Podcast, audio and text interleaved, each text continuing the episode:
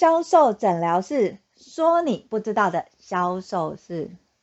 如果你是自由接案的，又或者是你在接案的时候很容易面对业者跟你杀价，那么你一定要来听这一集。自由工作者或是接案者，你们常遇到的销售问题是什么？大家好，我是 Angel 老师，今天想要跟大家来聊自由工作者到底要学什么销售呢？Angel 老师开公司之后，会接到很多自由接案的，又或者是他是自由工作者，他必须要自己去跟业者接洽，或者是贩售自己的商品。而这类的自由工作者来找我的时候，很常会提出一个销售问题，他们会问说：“老师，我的东西明明很好，可是我每次提出来跟报价的时候，客人他都会跟我杀价。”又或者是说，不管我定的再便宜，客人永远都会杀价。这时候，我都会先做一个销售诊断，我会请自由工作者把他的商品，你怎么介绍给客人的，把我当成客人再介绍一次。经由这样的销售过程，我就可以很清楚的知道，到底在销售过程当中，他是专业。还是商品，还是销售，这三个方向哪一个比较出现最大的问题？问题你要先从最大的问题开始去改善，它才会有痛点的转变嘛。结果 Angel 老师发现很有趣的一点，每一个人他在介绍他的商品的时候，除非是讲到比较专业的，就是哦，我这个东西我是用什么什么什么去做，然后才变成什么。否则，一般单纯的在技术层面的，他可能会觉得，哎，我这个作品出来，你就应该知道它的价值啊。又或者是我同样假设，我今天同样都是手工做出来的饰品，在个人接案贩售的，他可能会觉得我的商品是用最好的材料，那相对的，我的技术也是比较成熟的，所以客人只要看到商品，他就会知道说我的商品一定比别人好。这个其实就是很容易陷入所谓的销售盲点。你今天你的商品好跟不好，不是客人看了他就一定会知道为什么。我想请问一下，你会不会通灵？你能不能马上知道客人的需求是什么，预算在哪里，他的痛点是什么？每一个在接案或是自由工作者，几乎都回答他说：“我其实不会销售，我也根本不知道客人的痛点。”那真的要说我产品的优势，我也说不太出来，因为感觉好像也没有很大的一个差异性跟特色。因为这样子，所以当他没有办法把商品的价值说出来的时候，不管他报的价格再便宜，业者一定会跟他杀价，因为客人看不见这个作品的价值，他只会觉得这个商品看起来不错，但是。到底是哪里不错？他可能没有办法知道，客人只能以价格为导向。我能不能最少的钱买到这个商品？同时，他可能会提高他的 CP 值，就是我可能觉得十块钱的东西，我买到一千块的东西，不是很好吗？我想没有客人会愿意买一千块，然后花到十块钱的商品，对吧？对客人来说，当他不知道这个商品的价值的时候，他只会从数字下去跟你砍。他可以砍到多低，他就愿意什么花这个价钱来跟你买。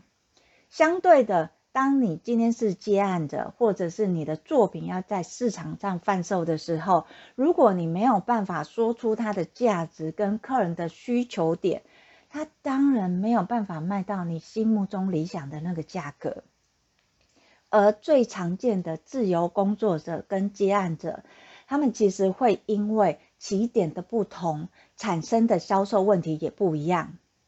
例如说，今天已经有开始在接案的，他觉得他的销售问题会是在报价，他只要不管报多少，客人一定会跟他杀价。那还有一种就是他原本有工作，那他的工作可能就是像类似技术者。他不需要去接业务这一块，他想要离职，开始自己从事个人工作室，开始去接案。那这个接案他就会产生一个问题，就是他不知道怎么样开始，又或者是当有人找他的时候，他不知道怎么样去报价他的商品。一个是刚开始要做，一个是已经开始做，两边他们的销售问题呢，最大的差异其实呢，落差不大。有人会讲说，哎，恩夏老师，一个还没有开始做，跟已经做了，就是一个应该已经在价格的部分，那另外一个可能就是在他怎么样跟别人接洽。其实就销售的专业，尤其是我们讲的全方位的销售来，你今天销售一定是要看方向、方式跟方法这三个。如果你今天是自由工作者，你还没有接案，你开始想要接案。你的问题要开始去聚焦在你要卖什么东西。很多人他会误解他的他会的技能就是他要卖的东西。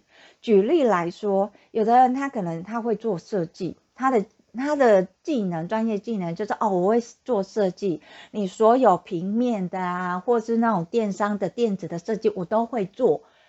他想要做的就是，我今天你如果需要的，假设你今天是要销售页面，那我会做销售页面，我就是做好销售页面给你。你今天如果是要做呃我们讲的 logo 设计，那他可能也可以接 logo 设计。很多人他在接案子的时候，为了可以接到案子，他会把他的技能多元化。多元化的情况就是你的客人根本不知道你的技能是什么，他只知道你是设计，可是他不清楚说你到底是擅长设计商标，还是设计海报，还是销售页面，还是呃基本的那种菜单设计。对于接案的，他会觉得说，哎，这些我都会，我都可以。当你都会，你都可以的时候，那就代表什么？什么都是重点，就什么都不是重点。请问你今天你在设计销售页面跟设计菜单，你的收价是一样吗？不一样吧？因为它的困难度还有需求度其实就不一样，所以它不可能是一样的。所以你要聚焦在一个品相。你今天到底要提供的设计是什么样的设计？你今天可以贩卖出去的商品，我们讲的营业，它到底是什么？很多在从事自由工作者或是接案的，他会去看业者的需求是什么。当他去看业者的需求是什么，他就设计什么时候，你等于把销售主导权丢给你的业者。他会变成什么？他要求你改了十个版本之后，最后他觉得第一个版本是最好的。你可以说，嗯，可是这个版本你们之前不是已经觉得怎么样怎么样？那他会希望你在优化，你会一直卡在这个时间成本。好，第二个，如果你已经有明确的项目，你已经有知道说，哎。我今天我要卖的东西就是什么？如果你今天是销售页面，我就是收多少钱；如果你今天是菜单设计，我就是多少钱。我已经有这些品项，我很具体了。那包含交案的时间，因为有经验了嘛，知道每一个品项大概做出来多少，我已经可以去报价。可是呢，我在面对业者的时候，业者他还是会有一些无理的要求，像是呃，可能案件的提交，他会要求他提前多久，又或者是在付款的方式，他是比较不合理的，可能是开票半年之后你才收到。那还有另外一个可能就是案子已经给他了，但是款项一直请不下来，就好像会有这些。好，如果今天你已经有这些我们讲的你的营业项目。那你的营业项目，你要去发包或者客人要接的时候，好，Angel 老师想要问你有没有签约？这个所谓的签约，其实就是保障你自己，甚至预防你后面可能产生的问题。很多人在接案的时候会觉得说啊，我就是小案子，没有什么多少钱，还需要签约吗？其实这个签约你不用想到说很慎重。你不要想到说哦，我一定是要请法律顾问来看过。其实它只是一个约定，说对方有委托你，然后知道什么东西，你在什么样的时间里面必须要交出什么样的版本，甚至于对方付款的方式应该会是怎么样。那这个不单只是保障你自己，同时也是保障你的业者。因为也有很多所谓的发包设计，他们可能拿到定定金人就不见了，会消失了。其实这也是有的，所以在你会产生一些后续的这些结案的问题，前提是你有没有预防这些问题，而预防的这些问题就是你有没有签合约。回到我们在讲自由工作者。他常会遇到的销售问题，很多人会以为说是客人杀价，又或者是说哦，我今天接案好像呃谈了十个案子，十个案子都不能接成。通常会有这些原因，大部分都是来自于说，今天你要卖什么东西，你其实是不清楚的。就是你今天什么东西是你的明星商品？我们举个例子来说。你今天走到一家餐厅，这家餐厅是你从来没有来过的，你会想要吃它的什么菜？你一定是问服务员，你们家什么东西、什么菜卖的最好？如果你的服务员告诉你说，哎，我们家什么都卖得很好，那如果你再问他说，那你们家什么是招牌菜？服务员如果又在回答你，我们家什么都是招牌菜，每一道它都是我们家的招牌。那么请问你，你会知道你要点什么菜吗？没有办法，对吧？对 Angel 老师来说，我是有选择困难的。我进去点菜的话呢，最快的方式是，如果你今天你有个排行榜，告诉我第一名、第二名、第三名，哦，我都没吃过的情况，我就知道哦，我可能要点那前三名哪几个我比较习惯吃的，可能我喜欢吃面或吃饭。但是如果你都没有，那你我看起来都觉得啊、好像都一样的时候，我们可能就是会在那个菜单里面看很久，然后再看隔壁到底吃什么，再决定。那等同当我看到别人吃的，我来点这个口味，不见得是适合我，因为我可能根本不知道那道菜特色是什么。但是如果今天你在点菜的时候，你问服务人员说：“哎，你们家什么菜比较好吃？”他换一个方式问你说：“哎，以菜来讲，我们家有卖面，也有卖饭，那你是习惯吃面还是习惯吃饭？”了解客人的情况嘛，这是一种方式，从客人的需求里面或是习惯里面去延伸。还有第二种方式就是，哎，当客人讲说，哎，你们家什么菜卖的比较好？那你可以直接讲说，哦，我们家的招牌大概是有哪三道菜，那分别是什么什么？那如果你想要吃比较辣的。那哪一道菜你是必尝？如果你喜欢吃比较偏甜的，那哪一道菜是必尝？你让客人去有所方向跟目的选择，客人他才会知道说，哦，我要选择哪一个。对客人来说，他们要选择的方向，大部分都不是价格，而是感觉，从习惯里面延伸去感觉这道菜看起来感觉好像不错吃，那我们就点来吃看看好了。那如果你连这点你都没有让客人有所选择，就是客人问他说：“哎，那、啊、你是设计，那你擅长什么设计？”他说：“哦，很多你知道的设计，我其实都会做。”然后说：“哎，那都会做好了。”那这时候客人提出需求啊，那都做设计，那我想要设计我的那个招牌，就是我看板的招牌。那你有做过什么样的招牌设计吗？好。这时候你完全没有做过，你可能会回答他说什么？哎，不是，那个看板虽然是设计，但是它跟我们设计还是不太一样的。我比较擅长的是网页的销售页面的设计。哎，你一开始不是说很多设计都会，那你为什么又说那个跟设计是不一样的？其实，在设计里面确实它有分很细的，都有可能。所以你一开始为了避免我们讲的沟。通的成本，你就要设一个框，让客人知道你在干什么，你这家的技能或是说优势是什么。你要跟客人讲的是，哎，当客人跟你讲说，呃，那你是做设计的，那我要我想要设计那个招牌的看板啊，因为我那个新的店开了，我想要知道说，哎，大概我的砍办可以怎么设计？那如果你是知道已经有讯息是砍办，那你。它会有，因为砍办设计它不是只有图本嘛，它还有一些施工的部分。你可以跟你的客人讲说，以设计来讲，我们设计其实不是只有画图才是设计，在设计如果是以你的看板 logo 设计，那这个部分我接的案子有哪几个案子可以供你参考？那如果你想要做实体的那个看板的设计的话，这个设计图它是可以延续用上去的，你要有所连结。当你知道客人的需求的时候，你才可以把他的需求跟你的作品有连结。一旦连接的时候，你的商品才会有那个价值。他有需要，他才会觉得说：“哦，好，那你这个多少钱？”才会有这个连接嘛。可是如果没有，你只是说：“哦，我今天我有做很多设计，你看你们需要什么设计，我们都可以做。”他有这个过高的期待值，他提出你的需求的时候，他发现你根本没有做过招牌的设计。他会放心把这个设计交给你吗？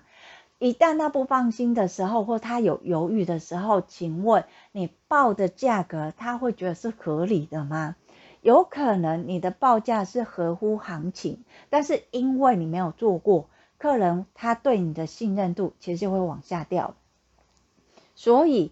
在面对客人的时候，又或在面对业者你要接案的时候，你不能单纯给他一个大方向哦。你看你要做什么，我们都可以做，这个绝对不行，因为你这等同于客人到了一家店，说你们家的招牌是什么？我们家什么都是招牌。你们家什么最好吃？我们家什么都很好吃。客人他不砍你价格，那才奇怪，好不好？所以你要限定选择。你不要说我什么都可以，看你需要什么我就做人。可是他就会往往变成客人提出什么需求的时候，你就会发现你根本就做不出来，或是你你根本就听不懂客人的需求是什么。客人想象的需求跟实物上的需求常常会产生落差的。比如说，可能客人讲说：“哦，我想要一个温暖又雄壮，然后还有带一点呃少女的风格。”那什么叫温暖又雄壮又带点少女风格？不是你有这些元素进去就可以，你要去引导他更多具体的东西，而这具体的东西就是要从你的作品里面去延伸跟展示出来。自由工作者在接案子跟在销售的时候，最常见的问题就是他们根本就不知道自己要卖什么东西。常常会听到的一个话术就是，看你要做什么，我们都可以配合，或是看你的需求是什么，我们就帮你做。这个话术，拜托，这是标准的销售地雷，而且你不但把决定权丢给客人，还有你的预算也会被客人无限的往上调啊。所谓的预算是什么？是你的成本预算，不是客人付给你的预算。当你今天说看你的需求是什么，我就我们会因为你的需求帮你做调整。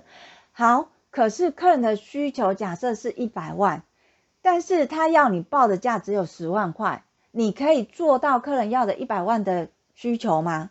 没有办法嘛，你可能最多我十万块我已经是赔本的状态，你根本就不可能做到。那要预防这种情况，最好的方式就是限定需求。你要教你的业主或是你的客人，你这边可以提供的营业项目是什么？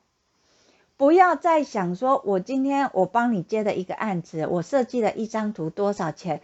不要再用设计的图，或是呃设计的帮客人设计的一些手环跟配件这些作品商品，你来去报价。不要，你要。做的是你贩售是营业项目，营业项目就是假设你今天你走到了一个卖饮料店，请问这卖饮料店它的营业项目是什么？饮料嘛，那饮料里面它是不是就有分有热饮跟冷饮嘛？那一样热饮里面我里面是不是又要再细分？好，你一样做设计也是一样。好，你在做设计的时候，请问你设计你里面的营业项目是什么？是单纯只有设计呢，还是设计再加制图呢？还是设计制图再加加什么元素呢？你必须要很清楚的让客人知道，我找你帮我设计的是一个销售页面，我找你帮我设计的就是一个菜单。我找你帮我设计的就是一个名片，你必须要很清楚的让客人知道你的专长是什么。如果今天都没有跟你接触过的客人，他会因为你什么样的设计来跟你买单？这是我们常讲的明星商品。你的客人没有跟你买过，他怎么知道你的什么东西比较好用？所以你面对客人的时候，你要很清楚知道你的营业项目是什么。你要接案的时候，你要很清楚你现在要卖的东西是什么。当你知道你要卖什么东西的时候，你就很容易把你的商品的价值说到位。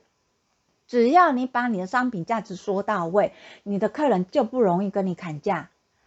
会跟你砍价，来自于你后面报价的步骤。有时候客人他不是真心要跟你砍价，他是形式上要跟你砍价，所以要我们要避免形式上的砍价。你后面报价的时候，你还要有一些步骤跟流程，他就可以规避客人跟你砍价的事情。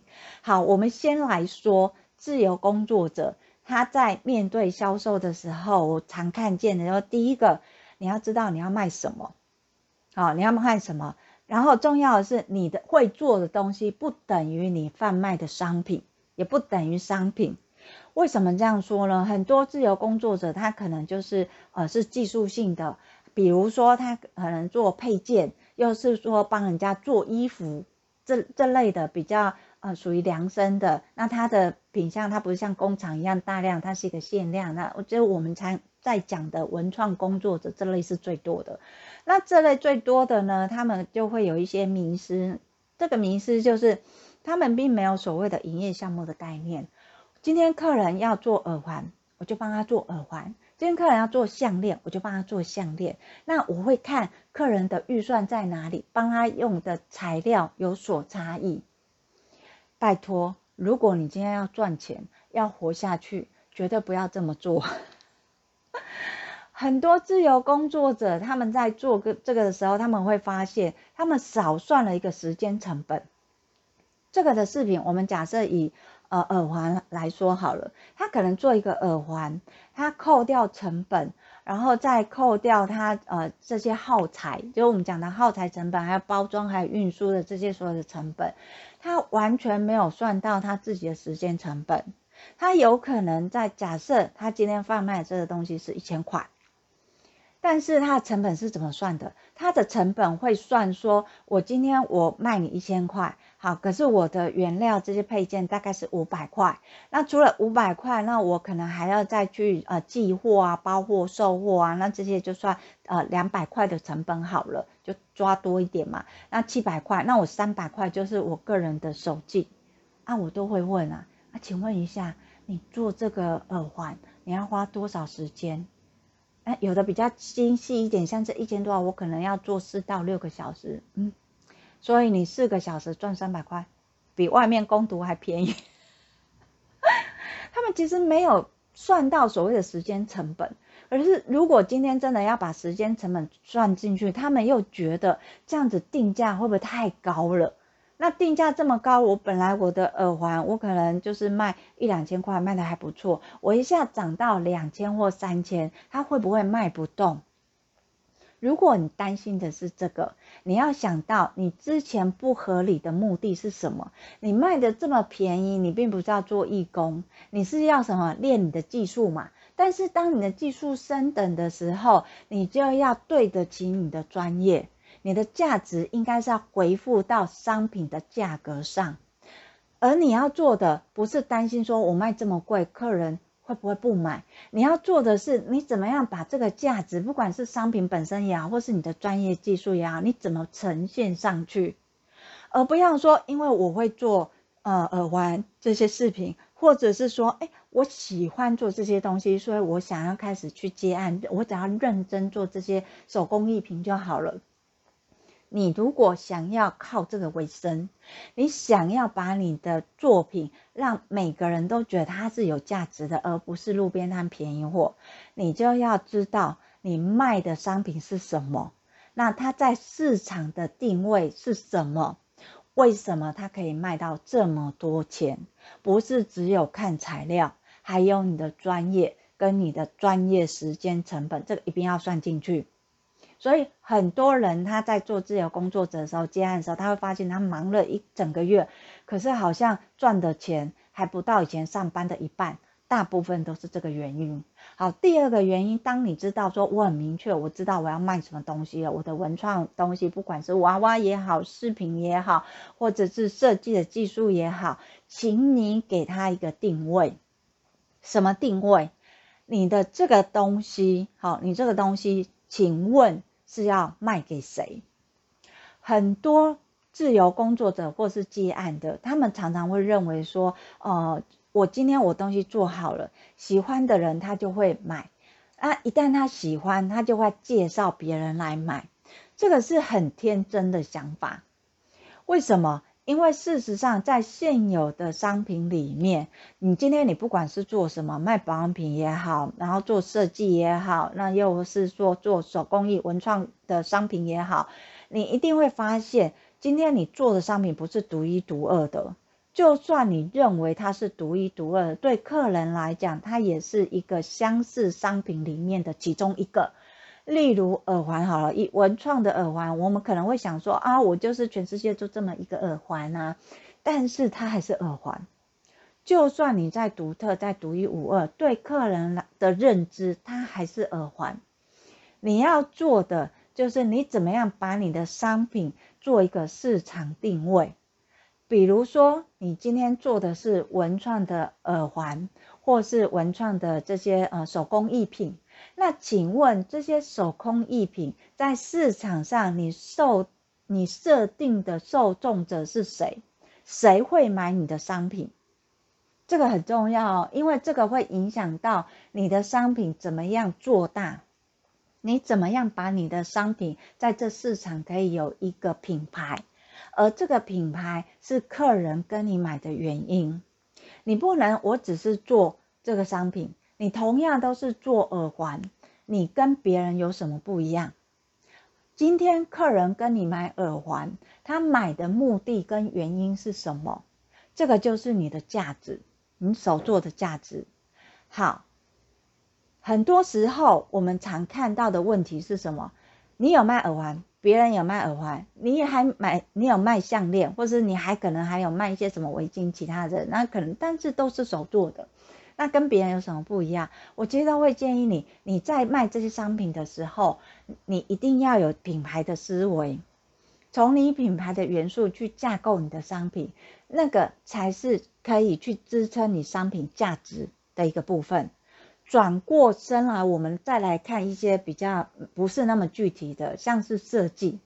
设计不是有很多种，但是我们会知道说，设计虽然感觉什么都可以做，但是它其实还是有细分的。同样是设计，你擅长的是什么？那不知道你擅长是什么没有关系，你回头去看你的作品，你的作品什么做的最多？当做的最多的这个东西，它其实就是你擅长的。举例来说，如果你今天擅长的是做海报，那这个海报呢，它可能就是一个呃，让过路客或者是新客，他一看到眼，他就可以很清楚的知道你这海报要传递的讯息是什么，一个讯息传递的海报，这个就是你的作品。那你的作品同样是海报的风格，它的风格是比较走日系的，还是比较走另外一个呃漫画风格？你要很精准的让你的客人知道，你同样都是设计，同样都是海报设计，你又是比较擅长吸引什么样的族群？就是你的作品会吸引到什么样的族群？这个才是你业者想要的。你必须要清楚的知道，你今天设计不是什么都可以设计。你擅长设计什么？为什么？因为你往常所有的作品里面是什么最多？从那个出来，因为那个你最有把握嘛。那从从那个设计的作品出来，你要让你的业者知道他的受众者会是谁，就是大概是你的设计风格是什么样。那这样的设计风格会吸引什么样的观众？这个才是你业者要的。在做设计接案，你要记得一件事情：你今天在设计接案，其实它有点像是 B to B 的概念，不是 B to C。你必须要看你的业者，他要你设计的这个目的是什么？从目的里面，你才可以结合他的痛点，甚至彰显你作品的价值。绝对不要问客人说啊，我其实什么设计都可以，看你们想要什么样的风格，我们都可以做。当你这样子说的时候，Angel 老师要告诉你，你就死定了，因为你会有永远改不完的设计图。为什么？因为在销售里面，我们常说一句话：你的客人永远不知道他要什么，客人只要什么效果。我今天跟你买了之后，或用了这个商品之后，它可以改变我什么？这个效果才是客人要的。所以，当你今天面对业者的时候，你要记住一件事：你的客人永远不知道他要什么。你要去通灵，那怎么通灵？不是真的通灵，你要去猜测你客人可能的痛点是什么。当你跟他确认他的痛点的时候，你就放心的去设计。等到出来他有所质疑的时候，你再把他的痛点抓出来说明。你不能说你为什么这样设计，那这样的设计的那个颜色啊、布局是什么？你不能单纯这样说。你要先听业者说完之后，你帮他去整理他的需求跟痛点。比如说，客人他可能跟你讲说：“哦，我们的目的是希望吸引一些新的客人进来，然后知道我们这个品牌，甚至来参与我们的活动。”这是他的需求嘛，所以你在设计的时候，你就可以这样说。如果是以这样的需求来讲，在这张的设计里面，好，你们可以看得到，我用到是比较偏鲜明的三个主色。那这个三个主色的目的呢，就是要吸引比较年轻的客群。你要把你这个设计的原因，再去跟他的需求去做一个连接。等到他如果再提出说，哎，是没有错啊，因为其实设计常会遇到一个哦，就是在审核的跟看的人其实是完全不一样的年纪。比如说在审核看的人，他有可能是五六十岁的高官层。可是他这个的设计是要给二十几岁的年轻的族群，他就会变成他会觉得说，你这个东西太无厘头了，你这个东西太没有怎么样的时候，你这时候你就不能因为他的这个批评指教而去修正说，哦，那我们改严肃一点，改什么？等到他这个作品出去了，他发现没有预期的效果，Angel 老师想问你，下次他还会再跟你合作吗？一定不会嘛，可能就这一次，然后下次再看谁便宜，他找谁来试。几乎都是这样，所以你要去告诉你的业者，你不是去说服他，你要针对他的话去回他的话，这样你的商品才会彰显出它的价值。那讲每次讲到这时候的时候，这些业者都会说啊，那万一万一真的出来的效果没有预期的好怎么办呢？这时候就要看问题点在哪里，从。业者认为的效果的不好的认知，跟你认为效果好不好的认知，我们去做类比。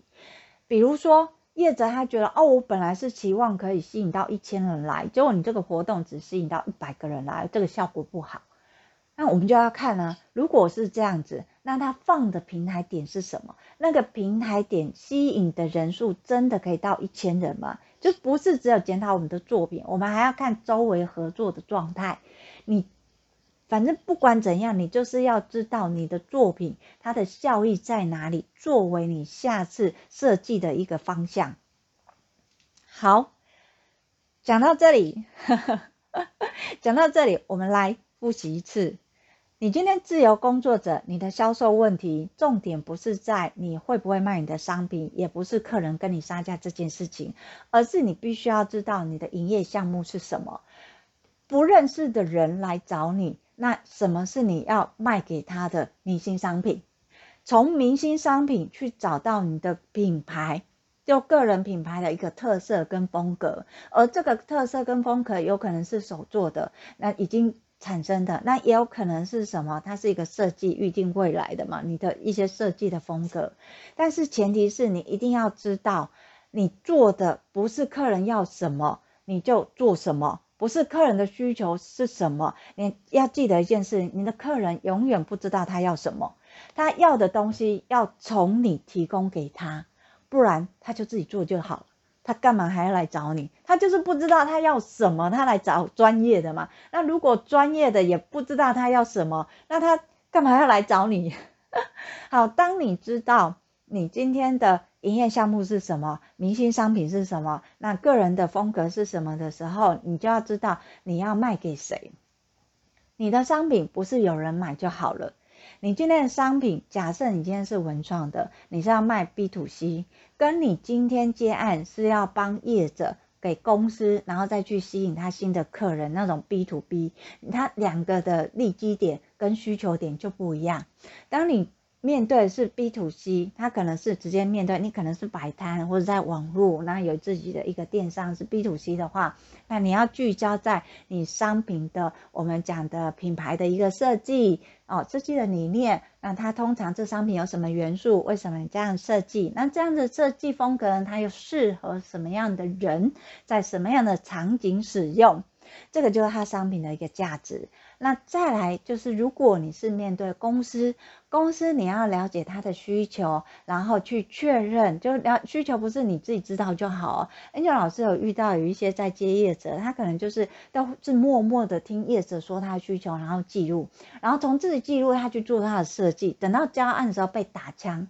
业者说没有啊，我根本没有这个需求啊，所以你不是只有记录就好，你还要去验证对方的需求。有可能他说的这句话同时有 A、B、C 三个意思，但是你只听到 B，所以你要再重复跟会诊一次，确认对方的需求是什么。确认这需求之后，再去做设计风格。而等到设计风格去提报的时候，你要告诉他说，你为什么这样设计是来自于他们的需求哪一个点。万一他们在那时候翻盘说哦，没有啊，我们那时候是这样想，可是后来我们需求不是那样子的时候，你再去了解他们的需求，再去聚焦在你的作品，这个就是你在设计里面你要呈现的你的设计的价值。不要把决定权交给你的业者，因为业者他真的不知道他到底要什么，他就是不懂，他来找你嘛。好，你现在知道你要。卖给谁了？好，怎样去介绍你的商品的时候，那再来呢？会遇到自自由工作的接遇到会遇到一个很长的问题，就是杀价。我今天我已经很明确的说啊，你今天如果是要设计几页的。哦，或是你要你的需求是什么？我已经有报价了，就大概是多少？呃，像例如，如果你今天是很单纯的，你就是设计一个菜单，那可能我的菜单里面我的价格是最便宜的。那你如果要设计销售页面，哎，销售页面单价是最高的。在自由工作者跟接案者，他们最常遇到的，他们认为的销售问题是：我今天就算我的作品再好，我在提报的时候，业者都会跟我杀价；又或者是客人，我在上网络上卖的时候，我就会发现，我今天商品如果没有活动，客人几乎都不太下单。那这种情况，我到底要不要做组合去促销我的商品才卖得动？还是说我今天在面对客人的时候，客人跟我杀价，我为了接单，我就先接了再说，反正也是练经验跟练技术。Angel 老师要说，你的商品的价值跟商品的专业，如果连你自己都不尊重，你怎么要求别人来尊重你的商品？你的商品花了多少心思？你的专业你花了多少时间成本去学？今天你要把你的心肝宝贝，就是它是从你的那个手心里那一点一点琢出来的，然后你就要便宜卖吗？或是让人家随便践踏挑拣吗？他是不愿意，对不对？所以你今天在做，不管是在销售你的单项商品，或是销售你的技能的时候。Angel 老师会建议你不要针对表面的事件去做回应跟处理。什么叫不要做表面的事件跟回应跟处理？当你的客人在跟你杀价的时候，他可能会先流程会先是哦好，那这个东西不错，我们呃也预计要做，那你先报价过来吧。很常见嘛，就是你今天呃客人他已经有，他就会叫你先报价过来嘛。那在报价过来，你要报价格出去之前，你请请你一定要先做一件事情，就是需求的了解跟同整。不要说客人今天问你说，哎，我们有看到你的那个作品在啊某某某，然后有做那个销售面页面那样子啊，像类似那样子，我们想知道你的收费大概是多少，报价是多少，你先报个价过来，或许我们有机会的合作。如果有人这样直接问你，不要直接的很就报个价格过去，因为呢，这有可能是什么同行在抓你的价格，这是一个。还有第二个是，当你只有价格出去的时候，他是不是就像我们讲的，客人他都还不知道你商品的价值、设计的价值在哪里的时候，他直接看到这个数字，他怎么去判断这个数字到底是合理的还是超值的？他没有办法去认定，他只能从什么很多家厂商给他的报价去咀嚼，说你是便宜的还是贵的，他只会有这种认知。但是我们今天在面对你的，不管是作品也好，商品也好，你要销售的时候，你要销售的是它的价值，你要让客人认为你的商品跟你的设计它值这个价格。怎么样去知道它值这个价格？哎。把对方的需求拿出来对应。当客人问你说：“哎，我们想要知道说你们在设计一个呃销售页面的时候，它的费用是多少？可不可以先报个价过来，我们参考一下？”你要去回应他，请问你这个销售页面，你想要的呃。品相跟内容是什么？一个你要先知道嘛，你就说你要他要你报价，你要先了解需求。说哦，你好，是这样的，你看到那个呢，它是属于我们家案。那在这边要报价前，我们必须要先了解你的需求点。那针对你的需求呢，我们才可以知道说，呃，在这样的需求里面，我们怎样的报价它才是一个合理的。你要先让客人知道说，他不是丢一句说，哎，你们这多少钱，你就给他多少钱，这样看不到你商品的价值。你要先知道他的需求是什么。那也会有客人讲说，哦，我的需求其实就很简单啊，我大概是哦，就是像他那一样，我大概就要类似的那样子。你要去回头问他说，哦。那如果是这样的话，因为像一般公司，我们知道它都会有一个预算嘛，就是针对他们的预算值，那来去做商品的一个购买跟采购。那我可以知道你们在这样的一个案子里面的预算大概会是多少吗？跟他要他的预算，那假设他不给你，可是他还是要知道，你还是要知道什么他的一个状态。那如果他真的需要你去报价，通常都是在于你了解他的状况了，针对他的状况，你再去做报价的需求，而不是一开始客人要你报价的时候，你马上就啪就给他一个数字，那你就只是变成人家商品的比价的一个状态。那我相信这也不是一个你想要的结果，因为最后厂商一定是谁便宜我找谁嘛。那他又看不到你的价格跟价值的差异在哪里。好，这是第一个。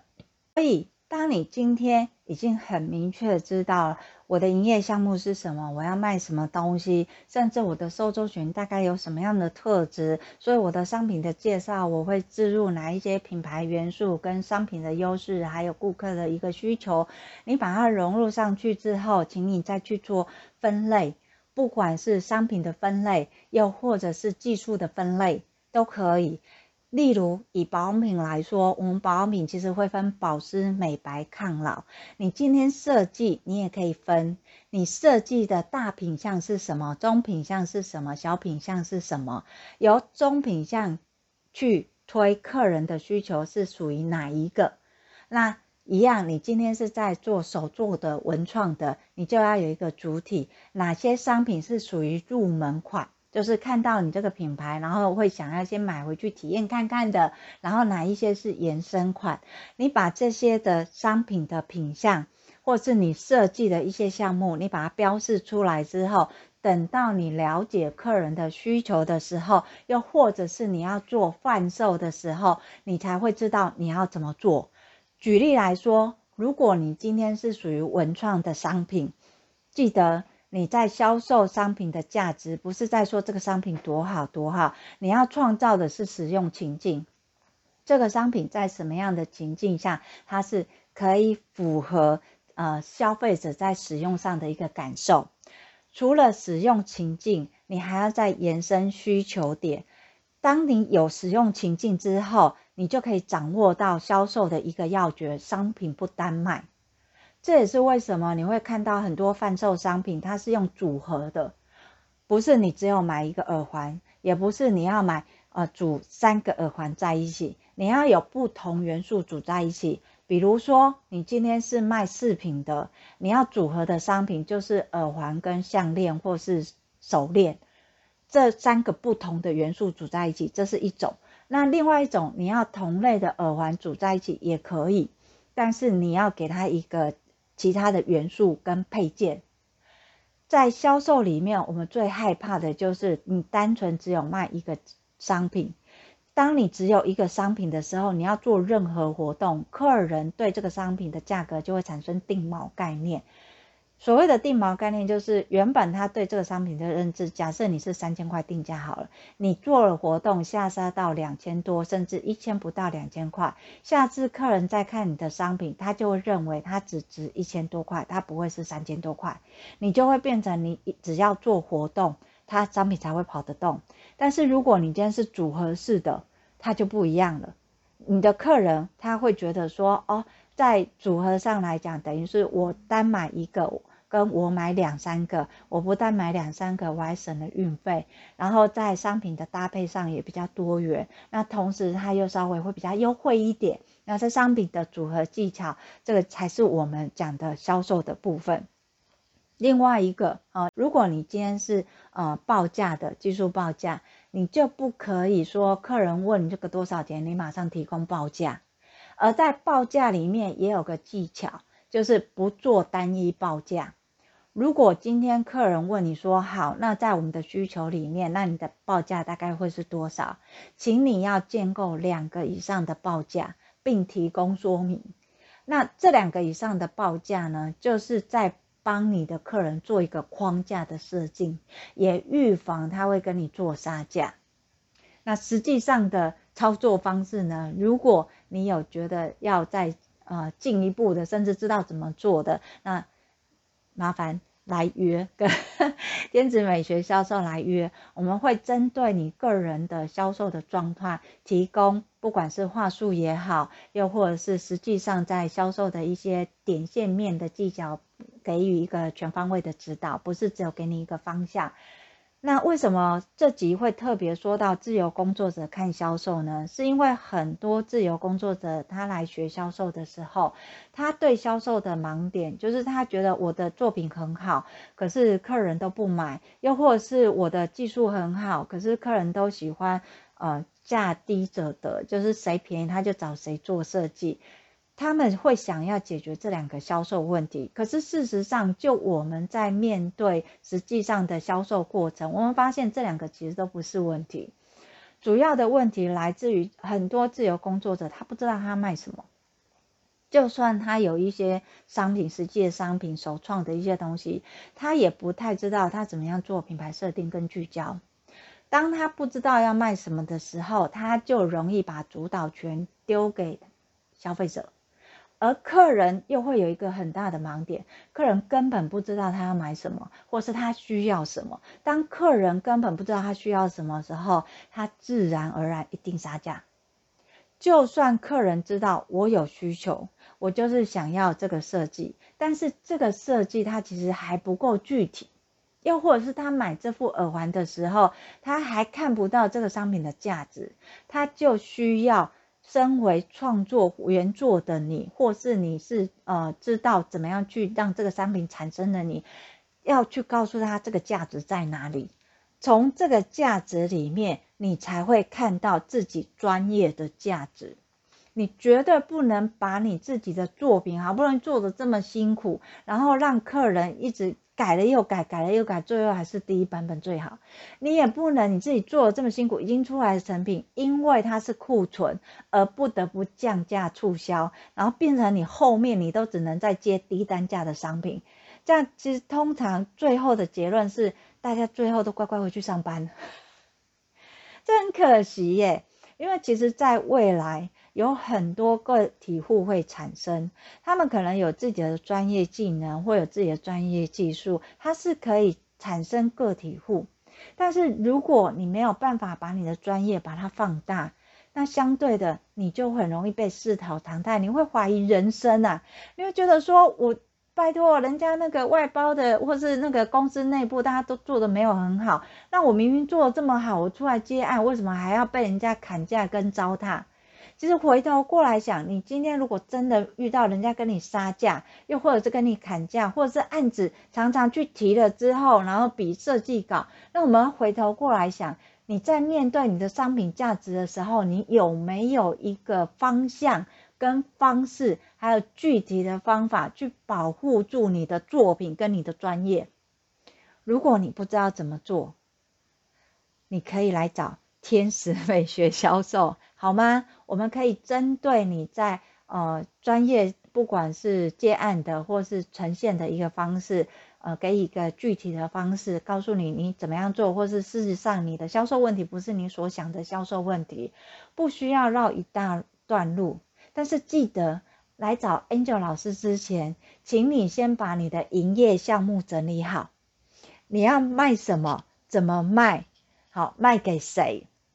这些先整理好。不要说哦，我的作品很好，只要是人我都可以卖。那看客人要什么，我就做什么给他。